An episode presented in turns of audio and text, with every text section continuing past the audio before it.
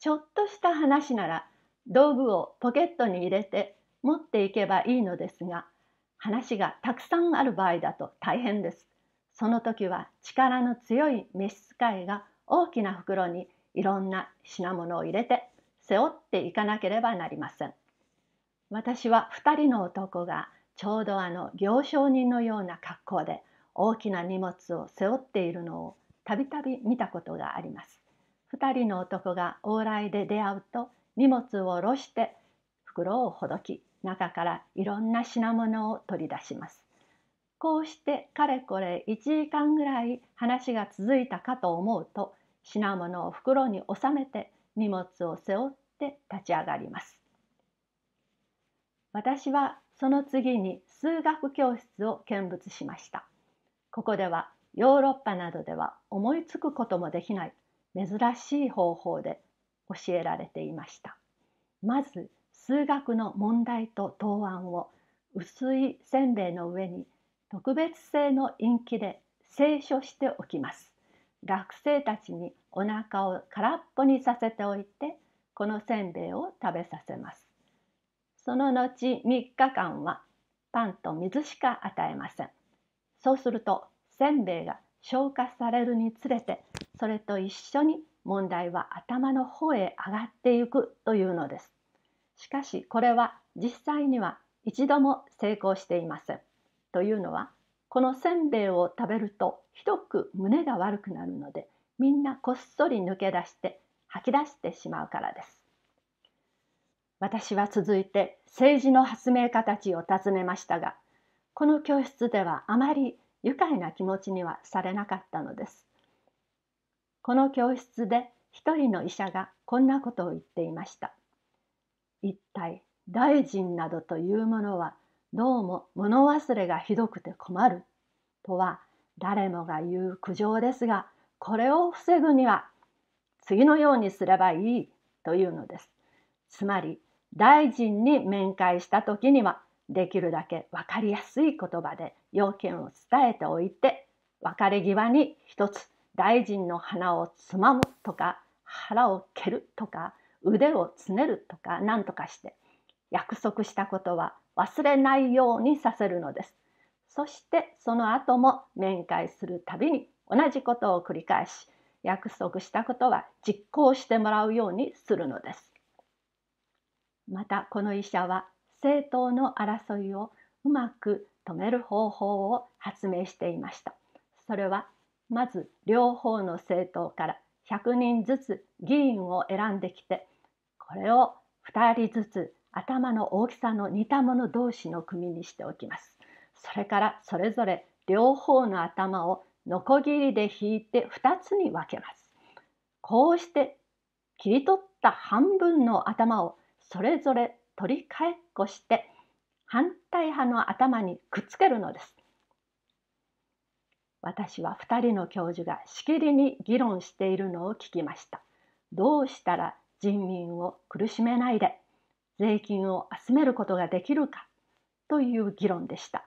一人の教授の意見では悪徳や愚行に税金をかけるがいいというのでした。ところがもう一人の教授の意見では人がそれぞれうぬぼれている長所に税金をかけたらいいというのです。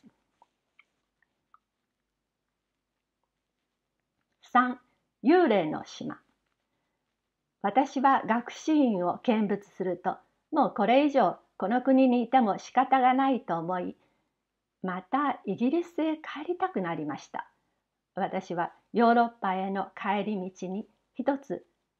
ラグナグ島へ寄ってみようと考えていましたそれからさらに日本へも寄ってみたいと思いました私は荷物を運ばせるためにラバーを2頭それに案内人を一人雇いました。あの貴族にはいろいろお世話になったのですが私がいよいよ出発することになると大変な土産物までくれました。ところで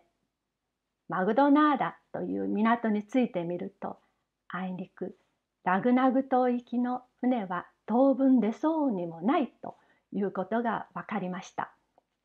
そこで私はその港町にしばらく滞在することになりました。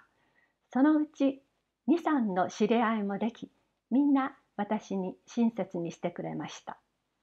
ラグナグ島行きが出るまでにまだ一月はあると聞いて私は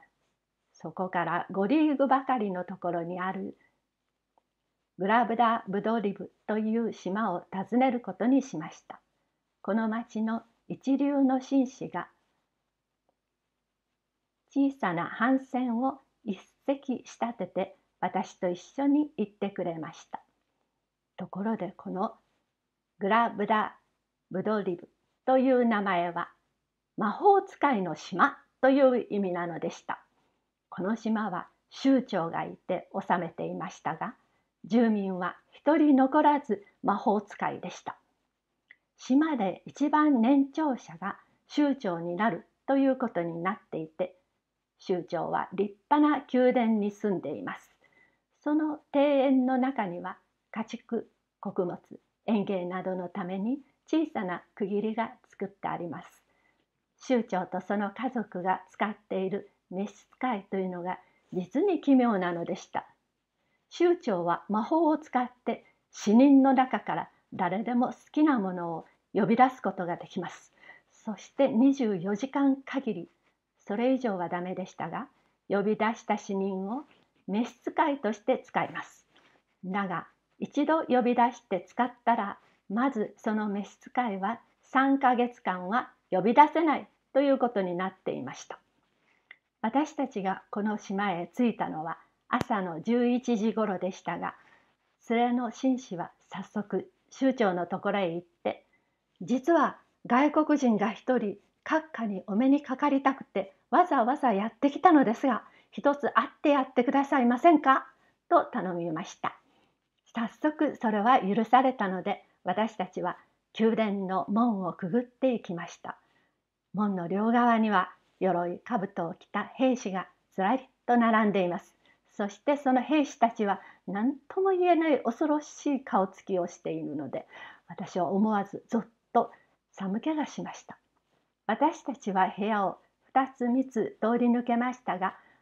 どの部屋にも同じような不気味な格好の兵士が並んでいました。